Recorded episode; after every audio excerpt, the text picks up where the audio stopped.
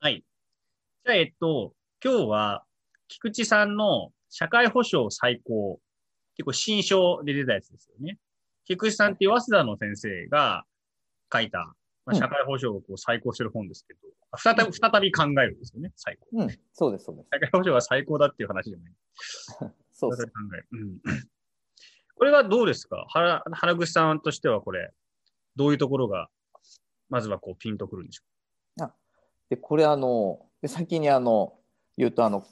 まあ、菊池さんとは、うんあの、出会ったのはその厚労省のううん。研究会の僕はその事務局で、まあ、菊池さんは委員だったこれもそう時なんですけどうん。なんかその時に、まあ、資料をもらったり、まあ、会って話したりしてで、まあ、すごい共感したんですよね。うん。で、まあ、内容はちょっとどこにっていうのはあれなんですけど後で話そうとは思うんですけど、まあ、それからあのすごい、まあ、よくしてもらってというか仲良くしてもらっててうん。であのなんか菊池さんの、まあ、考えを、まあ、なんか勝手に僕は応援施設応援団長だとか言ってるんですけど、なんか菊池さんの考えを菊池さんの考えの中にとどめることなく、まあ、もっとこう大事になんか広げられないかなというふうに思ってるところがまずあります。で、まあ、菊池さんはあのそれこそあの大牟田、まあ、山内さんと一緒にやってる大牟田にも来てくれたり、まあ、今度奈良にもなんか遊びに行きますよとか見に行きますよとか言ってくれてて、まあ、なんかそういう意味では、まあ、ここで、まあ、話したいなと思ってたところの、まあ、一つ本ですと。で、えっと、何があの面白かったかっていうかピンときたかってところなんですけど、まあ、この本の前にいろいろまあ話を聞いちゃってたんで、まあ、うん。本の中のまあ全体をっていうというよりはむしろ、まあ、本についてもちろん触れますけどなんかこう木内さんが言っててあの面白いところっていうのはやっぱりこれまでの社会保障があの、まあ、何かしかの,、まあ、あの保障自由うん。何かしかのこの、えー老齢とか、まあ、疾病とか障害とかいろんなことが何か起きた時にそれをあの補うものとしての、まあ、物質的な、あまあ、給付金銭的なないしは物質的なものををて、まあ、支給することによる、まあ、保障のあり方から、それは、まあ、あの25条に基づいた生存権の保障に基づいたその社会保障のあり方からあの、まあ、彼の言うところで言うとその13条の、まあ、幸福追求権をベースにした土台としたものへの、まあ、転換を、まあ、していく必要があるみたいなところ、でこのまあ超分かりやすく言ったら25条13条への転換なんですけど、まあ、菊池さんもこの、まあ、本にも書いてますけど、まあ、その社会状況が変わってますよと、まあ、な何かこう物質的なものが非常にこう欠乏するような状況。うん。では、まあ、大枠で言えば、まあ、そうではないことが多くなってきた中で、じゃああのその状況をある意味下敷きにしたままあの生存権の保障で、まあ、このまま社会保障行っていいのかうん。ということを言ってます。で、まあ、もう一つだけ言うと、まあ、その彼の言葉で僕はすごい好きなのが、まあ、保護のし保護の客体から、まあ、権利の主体へみたいなことを、まあ、言ってますと。これは本当にあの、まあ、僕はそういうところとか、あとはまあ、後で出てくる相談支援の話に伴って出てくるその自立の話、オートノミーの自立の話が、あの菊池さんのあの、まあ、考え方にすごくこう大事なところにあるとは思っていて、まあ、そのあたりが、まあ、非常に共感したっていうのが、まあ、一番大きいですかね。なんか今だのところだけでも本当にこう、いろんなトピックが、まあ、うんボボボンとやつぐらいに出てると思うんですけど、まず最初、その25条から13条にっていう話は、まあ、これもちろん憲法の話ですけど、あのーまあ、わかキャキャッチーというか、あのーあれではありますが、その、今の原口さんの話を僕なりに言うと、だから25条っていうのは健康的で最文化的な最低限度の生活、まさか生存権。で、それって、あのそれを従来になってきたのが社会保障で、それは、いわばその標準という、まあ、ラインみたいなのがあったとすると、そこにこう、足りていないというか、足していないっていう、そのママイナスのところっていうのがあるっていうのが、まさに保障の自由なんですよね。で、その保障の自由に対して、まあ、あの、物であったり、お金であったりっていうのをこう給付するっていう、うんそういう形で、社がそういうものが社会保障だっていう考え方だったっていうことやと思うんですよ。で、だけど、そのまさに社会保障最高の本の中でも書かれたと思いますけど、その時代の大きな移り変わりにも伴って、そういった保障のあり方で果たして良いのかっていう、あるいはそその保障の形で、えっと、社会保障が本来目的としていることが達成できるのかみたいな議論がなされたと思うんですが、そういうふうにしていくと、むしろそういうその標準に比べてマイナスを保証の自由として決めて、足りないものを補うっていう発想ではなくて、その幸福追求権っていうふうな考え方を軸にした、生存権から幸福追求権にへの転換っていうところがあった方がいいんじゃないかっていうふうなことを、まあ、中で言ってるっていうことですかね。そうそうそうそう。そうで、そうなってくると、その、その、逆に言うと、その生存権って話としては分かりやすいと思うんですよ。その、うん、足りないのを補うみたいな。だけど、その幸福追求権を、なんかこう、社会が保障するっていうのは、うん、どんな風なあり方になっていくんですか、あ、そうそう。で、それで、えっと、僕はその、まあ、菊池さんが、あの、あの、専門分野として背負っている、あの、まあ、法学とか、社会保障法みたいな、社会保障の法律、社会保障法みたいなものには、あの、まあ、残念ながら私はこう不勉強で立脚できないので、あの、法学的理解で語ることはむしろ、まあ、全然できないんですけど、まあ、あの菊池さんは多分私にあのもしかしたら少しあの期待してくれてるとか面白いと思ってくれてるとかもう少し多分自由にはあの解釈しちゃうことなので、まあ、そういうレベルでお答えするとあの、まあ、幸福追求つまり幸福を保障することはもちろんできないので、うん、えっと、それはあのありえないし、まあ、菊池さんの私は理解するに、まあ、さっきあの権利の、えっと、保護の客体からあの、権利のって言ったら、まあ、権利がついてるからちょっとななあの正しくないかもしれないんですけど、まあ、要は主体性みたいなもの、つまり自立みたいな自由みたいなものを、まあ、菊池さんはすごく大事にしていてつまり、まあ、権力がどこまであの関わっていくのかみたいなものについてはあの非常にこう、えー、自分あの菊池さんの考えとしてはあの制限しなければならないということを、まあ、強く思っている人ですと。なので幸福追求の幸福について あの非常に多様なものであり間違いなく一番の自由な部分をあの保障するって言った時に幸福追求を保障するっていうことではであって幸福をまあ保障するわけではもちろんないですよと。うんうん、でうん、で追求するっていうところに関して言って、うん、僕がまさに今山下さん聞いてくれてるところですけど、まあ、木口さんなんか本当、まあ、僕からすると、まあ、菊池さんも僕は思うには非常にセンスの人だと思うので、そのまあ、もちろん学問的積み上げもあるとは思うんですけど、まあ、非常に着想が素晴らしいなと思った。ら、そこに相談支援を入れてる。つまりあの、まあ、僕らの言葉、まあ、僕の言葉で言えば、まあ、対話みたいなものを、まあ、入れてくれている。つまりあの、えっ、と、まあ、生存権分かりやすく何かが足りなくて、まさにマイナスをゼロにするってことで、まあ、13条だともうちょっと何か目指すべきも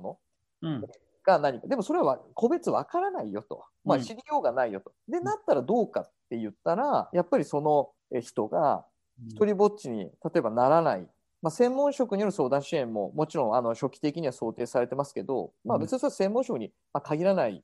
ものであって、あの誰かに話すことができるとか誰かと対話することができるっていうことを、ある意味しっかり保障しましょうと。でままずは、えーと、それはあの生活困窮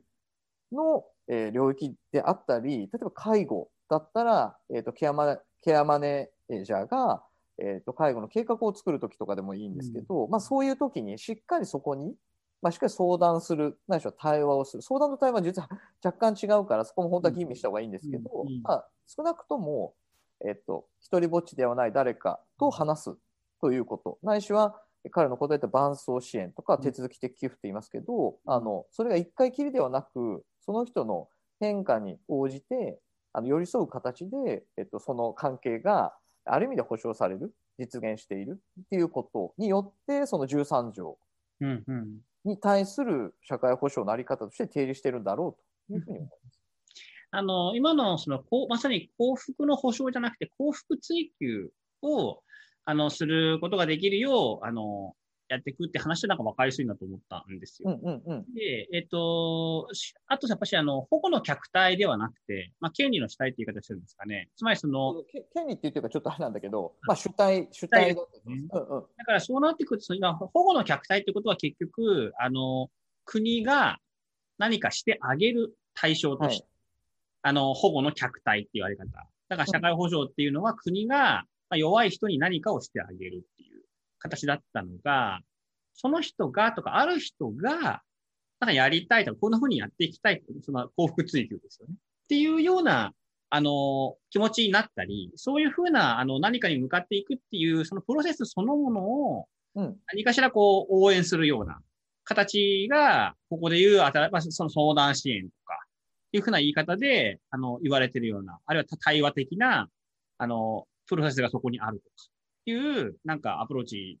になりそうだっていう感じですかね。あそうそう。で、あと、菊池さんが、あの、いつも挙げているのが、要は社会的排除の問題をうん。挙げていて、うんさっきのあの、えっと、物質的なある意味金銭も含んだような給付の保障のあり方では、まあ、取り逃してきたとう。いうんことを言っていて、関係性的なものがあの、えっとまあ、十分でないないしはあの非常にそれが本人だけになって苦しい状況にあるっていうことが非常に大きな問題になっているだろうと。もちろん引きこもりの状態にある人かもしれないし一人暮らしの状況の人かもしれないし例えば何か難病を抱えた難病の人かもしれないし何か、まあ、何かの被害に遭った人かもしれないしそれの人たちが、えっとまあ、社会的にまあ配慮されてしまうないしはあの孤立してしまうみたいな状況をじゃあ何かお金とか物とかで実現できるのかみたいな。うんうん保証できるのかっていうと、まあ、それ取り逃がすよねと。うん。いう話が、まあ、1個。でもう1個は、えっと社会保障の中であの、まあ、拡大して普遍主義的なものに転換してきてるっていうのは、まあ、いう話ですけどその中で子育てみたいなところうんで、あの出てくるのが、えっとまあ、保育にかけるという意味でのあの保育保育うん。保育所みたいな形で、えっと提供するものに今はもはやとどまらず子育てそれ自体を応援するみたいな、支援するという形が出てきたら出てきていますと。でそれはあのそもそも先をさっき言ったような何かあの老年なり疾病なりのことによって起きたことを何かそのそれで失うものなはい。失うような状況を保障するような形のあり方も違うものがもうすでにこう入り込んできていますよと。いうようなことも言っていて、むしろ木内さんはそういうところをもっと充実させるべきなんじゃないかと。うん、充実するべきだというふうにも言っていて、なんで、まあ、社会的排除の議論とか、うん。あのそういう子育てみたいなあの育ちみたいなものうん。を社会でむしろもっとこう大事にしていくみたいなことが取り取り逃しているぞと、ないしはちゃんと位置づけがないぞみたいなことは、まあ、言ってます。なるほど。うん。なんかあれ、いそう。やあのーちょっと今の話から少しそれるかもしれないんですけど、うんなんかあのー僕が最初にその菊池さんの議論を聞いた時の、うんうん。その、えっと、生存権から幸福追求権うん。へ転換の話の背後にある大きいこう社会の構造の変化っていう話はい。のは、えっと、まあ、ちょっと、まあ、専門的な言い方になると、その、結構その産産業資本主義の時代から、高度情報資本主義にこう移ってきたって話はうん出てきうんうんたんでつまりその、産業資本主義の時代で簡単に言うと、そのい生き物としては知らないっていう、ためにどうすればいいかっていうためには、こう、非常に安くて安価で、栄養価の高い食品がちゃんと適正な価格で手に入るとか、あのー怪我した時にはすぐ病院に行けるとか、はい。いうふうに、いいわゆるその、ほ、本当にその国そのものが、あの、ひ貧困的な状況からこう、出していくプロセスの中で、うん本当に最低限保障しなきゃいけないものっていうのを、あの、社会が、国が担いますと。いうふうなあり方だったと思うんですが、まあ、ある程度それがこう、達せられた、うんあの、社会においては、まあ、今度その産業の構造も、まあ、えっと、消費社会と言われるような、情報をやり取りするようになると。はいだからその、同じご飯を食べるにしても、より、あの、栄養価としては全く変わらないのだが、うんより美味しいとか、よりおしゃれだとか、よりモテそうとか、より雰囲気が良いっていうふうに、もっとその、も、もともと、あの、最低限の何かを担っていた層とは違うところの情報っていうののやり取りがなされていると。で、それってその、普通に見たらそれ、あの、お金がある人のリッチな話で、お金がない人はそうじゃないみたいな話に見えるのだけど、ややこしいのは、もうそういうふうな形で作業、その、社会のあれが全部組まれているので、情報的に、えっと、足りてないとか、うんうんうん。リッチな情報が、あちょっと魅力的な情報が不足していると、いわばそのコミュニケーション上に問題を発生するので、いつも言ってるが同じとか、あの、いうふうになってくるとあれなので、えっと、従来のような、その何かが足りてる足りてないっていうふうな枠組みでは、と捉えられない生きづらさみたいなものが、もう社会の中にこういっぱい出てきているっていうのは、そういうその社会の、まあ、産業構造というか、あの、消費社会の中での典型的な、あの、生きづらさみたいなものっていうのに、旧来の、その、あの、も、モノベース、モノ給付ベースの、モノ金給付ベースの、あの、社会保障が、やっぱこう、対応全然できなくなってるっていうふうな、そういうふうななんか、あの、バックボーンって言いますかね。背景とかがなんかあるのかなと思って、なんか話していたんですよ。ああ、それはあの、今回なんか菊池さんがあの語れてないというか語りきれてないところかもしれないですけどね、うん、ただ多分あの山下言ってるのすごいまた面白くてそれはつまりあのまずあの何か分かりやすくあのテレビがないとかあの何か洗濯機がないとか、まあ、場合によって家がないみたいなシンプルでシンプルなものでしかもある程度全体が最初団地でなんとかでなんとかでみたいなプロセスも非常にシンプルだった時ってまさにまあも物的ですよね、うん、あの社会全体が物である程度こう構成されている。ただ一方で確かにあのえ選ぶというかあの思考的なものが、うん、まあ、中心となっていく中では、うん、あのその中でどういう状況にあるかはあのある意味あるかないかだけによってあの生きづらさと最初に言ってたかも不明ですけど、生きづらさみたいなものってまさにコミュニケーションとか情報のありようによって、うん、まあ、生み出されてるんじゃないかということを多分山田さんは言っている。ということですよね。それは確かに状況の違いとしてその変化としてあの見出していくのがもう面白そうなのともう一個言うとあの今のと重なりそうなんでもしあったらつなげてほしいんですけど、えっとまあ、僕は分かってないのが昔の状況で今の状況で、まあ、社会状況はまさにあの今みたいなこと産業の構造とか消費の構造だけじゃなくて地域の構造とか家の構造とか、まあ、家族の構造こういうの菊さんにもいろいろ書いてあるんですけど、まあ、いろいろ変わってきた状況もあるので、うん、まあ、あの比べることもまあ非常にあるある意味難しいんですけど今よく言うその狭間の話、うん、狭間みたいなものがあった時に、うん、あのつまり、まあ、さっきあのえーとまあ、取りこぼしてるっていうか取り取りきれないみたいなものが、うん、あのあってそれはちょっと分からないのがなんで今のこと言ったかっていうともともとあったのかもしれない。なるほどなるほど。まあ、ちょっとあの新しくもともとあったことがやっと今主題化したのかもともとなかったものが今新たになるのかちょっと分からないんだけれどももしかしたらその生きづらさを別の言い方で言うと今狭間の問題ということにも多少か重なっているような気はしますね。でもそれだけじゃないないような確かに気もするので、えっと場合によってはあのなんか親も介護で子育てもあってとかいろんなことがあったりとか、うん、思ってることがあの、まあ、老年だけじゃなくて家に何かあの引きこもり状態の、まあ、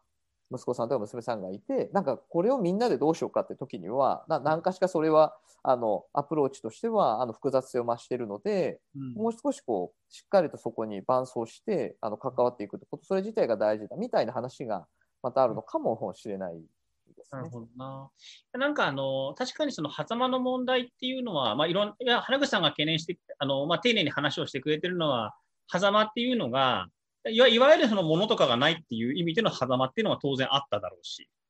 あるいはそのコミュニケーション的な、あの、あるいは情報格差によるような、あの、生きづらさみたいなものもあったかもしれないと。で、そうそううん。で、それが、あの、どういうものだったか、まあ、どっちが、ど、どっちがどっちで、どっちはないみたいな話では、まあ、ないんですよ。何かしら、その、今僕が話したの話も含めて、えっと、従来のような分かりやすい図式で捉えられるような、もではもはや社会、保障自由というのがなくなってきたっていうことですよね。うん、そうそうそうそう。だから、まあ、あと、あの、先に、あの、これはもうもはやあの法学ベースじゃないので直感ですけど、あの直感で言うと、現場、まあ、自分なりに現場の中にいたり、現場と、現場のみんなとコミュニケーションしたりもすごくして思うのが、つまりあの、まあ、ケアの現場であの起きてしまうそれはやっぱりあの何か足が痛いと、うん、足が痛いとなった時にあのどうするのかと。足が痛いなら、うん、じゃあ、はいはいはい、送迎があるデイサービス行きましょうかみたいになりますよと、うん、じゃああのそれで良いのかと。うん。と。その人って何したかったんだっけみたいなことが、まあ置いてきぼりになるよねと。つまり、まあ、うちのスタッフとも話しますけどよくよく聞いてみるとやっぱりそれ例えばコロナになってとかいろんな状況があっていつも行ってたスーパーに行けなくなったとか行きづらくなったとか 例えば友達があのもしかしたら亡くなられたとか、いろんなことで楽しみにしていたものが実現しなくなる。日々の中で、いつもそれを楽しみにあの準備をしたり過ごしていたことがなくなったことで、じゃあもう散歩行かなくていいかなとか、ちょっと出かけなくていいかなっていうことになって結局足が動かなくなってしまう、つまりそれはあの足が悪くなったことは結果であって、その人が失ったものは友達であると、ないしはあの生き生きと日々のことを話す仲間であると、機会であるという時にどうしてもあの菊池さんの言うところの13条転換をやっぱり結構深くみんなでしとかないと、あのどうしてもそこを埋めに行くよねと。で多分あの専門職の世界でそうじゃなくて動機だよとか、あの背景だよっていうことはもちろん言うものの、どうしても体系がそうなってるので、まあ菊池さん言ってくれたのを聞いて本当だなとある意味人間の本質を捉えてくれてるなっていうふうにはやっぱ思ったんですよ。まあなんていうか人間の見方がやっぱ愛があるなと思ったっていうか。そうですよね。であの今みたまさに今のような話を菊池さん、僕もお会いした話をしたときに、そういうふうな観点で考えたら、つまり今みたいな、うん、えっと、そこでその人が失っているのは、その、まあ、友達であったり、あるいはその、もっと言うと、その、外に出たいという気持ちそのものです。そうそうそうそう。っていうところを、実は失ってしまっているのだっていうところの観点に立てば、いわゆる生存権でや、生存権ベースでやろうとしていたのは、まさにリハビリっていう、マイナスをゼロに戻そうっていうふうなアプローチそのものも意味が変わってくるはずだし、何より本人がそこに取り組む意味付けが変わってくるはずだっていう、ふうなことなんか言ってたと思うんですよね。その、何の目的かか全然知らないけど、とにかく足が悪いからリハビリしましょうっていう、足だけっていうところを見たようなアプローチではもう全然ない、そうそうそう。アプローチにこう変わってくるはずだっていう。そうなんですよ。で、まあ、ちょっと先取って言ってしまって、まあ、あの戻りながら山本さんに整理していってもらえばいいと思うんですけどあえて突っ込むと、うん、やっぱここにあるものはなんかすごい豊かだなと思ったんですよ。何かっていうとあの、まあ、現場で話をしていても、まあ、自分で取り組んで、まあ、全ての取り組みはそうなんですけどこと例えば介護に関して言うと、あのその場でいろいろ話を聞くわけですよね。あのなんかこう調子悪いなとかいろんなことを言う人たちの。でで今みたいなこと起きるわけじゃないですか。で友達、いや、実は亡くなっちゃったんだとか言ってて、で、あの、どうしようかっつって。で、じゃあ、サロン行きますか。みたいなのはあると思うんですよ。うん、でも、本当にその人が欲してる友達は、例えばその人がカメラが例えば何十年も好きだったとか、うん、例えば何かああいう景色を見ることが好きなんだとか、そういうことって、僕からするとですよ、福祉の領域、なまあ介護なり福祉の領域の人たちが、あの実現することが難しいのではないかと。うん。うん、つまりあのもうもう少し言えば例えばその人が働きたいと言った時に福祉的な就労中華的な就労なんかを紹介することができるかもしれないけど、うん、なんかそれだけじゃなくっていろんな職場で例えば血と足が悪くても年を取っていても働けるっていう状況が、まあ、あることが、まあ、大事。で、えっと、つまりあの福祉の世界でその人の幸せを考えないでいさせてもらうためには、まあ、福祉の側の人間だとすればですよ。だし、その人を福祉の中に閉じ込めないようにするためには、やっぱり13条みたいな切り口と、それに伴って視座が転換することがまあ必須、非常にこう重要だろうなという感じはしてます。いや、その話は面白い、面白いっていうか、まあ、すごい共感をして聞きますね。というのは、今、原口さんが言ってくれた話っていうのは、結局その、あ、なるほど、幸福追求ですねと。じゃあ、あなたがやりたいことを実現していきましょうというときに、あなたがやりたいことを実現していく、その、実現していくことを応援する側が、いわゆる福祉の中で閉じられていると、その人のいわば自己実現っていうのは、いわゆる福祉っていう領域の中での自己実現にしかならないっていうことですよね。そう。うん、でで、その中であなたに何ができる、できないって話に結局なっちゃうとすると、でもそれは本当にその人の自己実現なのか。で、普通自己実現って一方では本当にこう自己責任の、先ほどの近藤さんの話ともそうですけど、自己責任の話とかやっぱり結びつけられやすいというか、それはあなたが自分の責任においてやることだと。なんかプラスアルファの領域にこう見られがちですよね。うんうん、幸福追求って。でも、菊、うん、池さんそう考えてないんじゃないかと思うんですよ。うんうんうんでそこがなんかあの、あの、旧来の転換点のでかいところで、その、ゼロのところまでは社会が戻しましょうと。もうそこから先は皆さん用意どんで、こう自己責任で自分のあの自己実現でやってくださいねっていうようなモデルでは、多分もはやないんじゃないですかね、菊池さんの議論っていうあでそれとても面白くてあの、えっ、とさっきの最初の話だと,、えー、とゼロ的な社会から1的な社会へっていう転換だという説明の仕方もあるかもしれないし僕が思うのはあのゼロで生きてる人なんていないだろうっていうことなんですよ。あの1があって0があるっていう構造があの常に起きてるっていうことが人間理解として正しいっていうのが、あの思っていて、あの常にやっぱりあ、まあ、常に常にって言っていいと思うんですけどあえて。やっぱりなんかあんなことしたいなあんなとこ行きたいなあそこでご飯食べたいなあの人と会いたいな電話をしたいな何かそのためにいろんな僕らは多分何かしか思っていることが多い気がするんですよ、手足の動きから何かしかの動作から積み上げてきた経験までも、何かその時にはあのそれがちょっとのんびりしたいとかでもいいんですよ。もちろん、うん、なんかこう大行な何か新しいことを始めるそんなこと全然言ってるわけじゃなくて、うん、ある意味僕らの日常にあるそれって機能によってあの何か目的があの表現されることはないだろうと。それはつまりすなわち自己実現と言われる幸福追求と言われるものをセットで捉えるっていうことが重要なのだっていうことな気はするんです。うんうん、だからプラスアルファだっていうことはあの繰り返しになりますけどマイナスゼロのあり方とゼロ1のあり方がどっちなんだっていうよりはむしろそういう構造じゃないっていう。そうそうそうそう。だからそこの視点を提供してくれてるのってもうすごいそうなんですよ、うん、同じことなんですけどすごい大事なことだなっていう感じがします。そう思うんですよね。で、そのでプラスアルファっていう視点に立たないってことになってくると、それは今度はその自己責任の話に全部ならないっていうか、うん、いろんな人の自己実現っていうのはその人たちの個人のモチベーションとかやる気、才能っていうのも、それはもちろんあるかもしれないけれども、うんうん、一方で、先ほどの近藤さんたちの議論じゃないですけれども、どどういう環境にいるかとか、うん、どういう状況にいるかっていうことによって、うん、確かに、その通りですね。自己実現っていうのは、あの、福祉の領域に閉じることを原口さんが懸念していたのもそういう文脈だと思うんですけど、うん、結局その本人がどういう気持ち方がもっとやりたいと思ってるかどうかということ以上に、どういう環境の中で促されたり、確かにその通りかっていうふうな話に多分開かれている議論だと思うんですよね。あ素晴らしい。その通りですね。その、それはまた素晴らしい。その通りだと思いますね。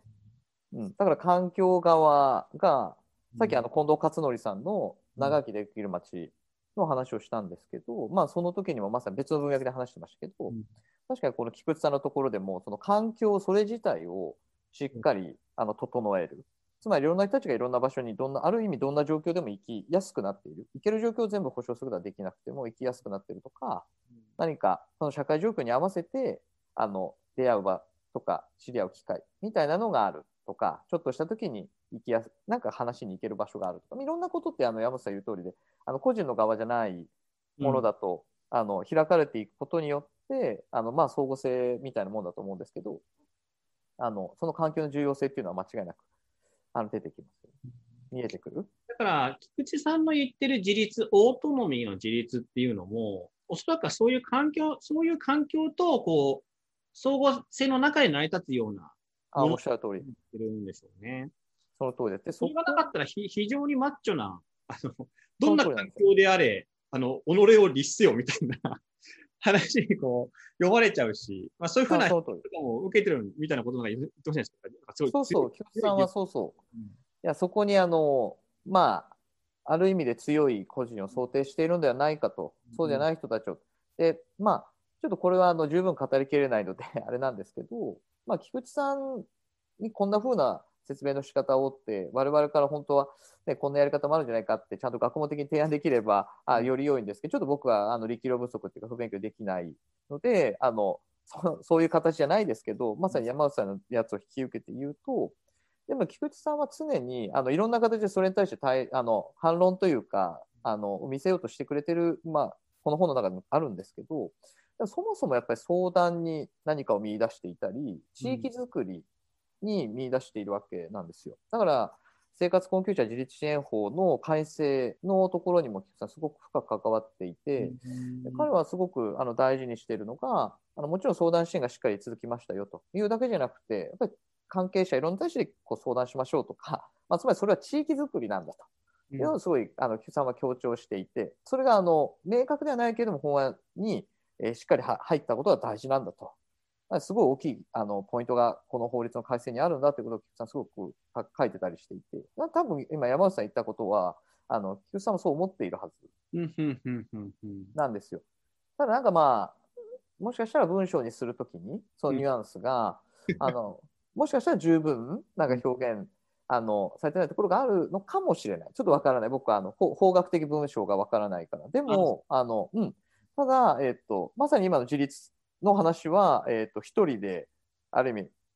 オートノミーの自立インディペンデントかなあの立つの方の自立はあの、まあ、分けてあのなある意味でこうちょっともちろん分けながら書いてるわけですけどただそのオートノミーの自立に関しても山内さん言うようにある意味自分で自分のことをしっかりとみたいなことだけにない形で、まあ、相談支援とか地域に開いている。だから、そういう意味ではそうですね。あの、より今のところまでを整理すると、何かが足りないものを補うのではないと13条ベースですという話が、まず大きい転換として、あの、すごく僕はそこに共感してますよっていうのは、まあ僕がっていうか、まあそこが素敵だなと思ってるっていうところと、山下さん言うように、その、じゃあそれによって出てきた自立みたいな言葉が閉じてないってことなんでしょうね。うんあの、木口さんの素敵さっていうのは。あ本当にその通りだと思います。あ本当にそう思う。で、実際に僕も、あの、お会いしてお話ししたときに、あの、アジモン判定の他の回でも取り上げてた、あの、国分光一郎さんの中道体の話とかをした時もすごいこう、共感されて、まあ、自分で、あの、それから本買って調べられてなんか、ちょっとしたテキストにまとめられてるのを見ましたけど、ただ、あの、すごいそういう中道体っぽいと思うんですよね、ここで言ってる自立って。もっと言って今までの自立があまりにもこう、主体の側の、本当にこう、自分でマッチョに喫立させていく自己うんうん。なイメージだったのが、もっとそう相互性の中で成り立つものなんだっていうように、自立の考え方そのものがこう、少しこう、あの、ゆ、ゆゆるっとしてきたというか、うん、本当みたいなことあると思うんですけど、で、菊池さんはやっぱそっちの方にシンパシーをやっぱりこう感じていると思うんですよね。そう思いますね。うん。まあ、ご本人がね、すごいそんな感じっていうか、あ本当にあの、まあ、僕は大好きなんですけど、そういやもう本当に素敵な人なので、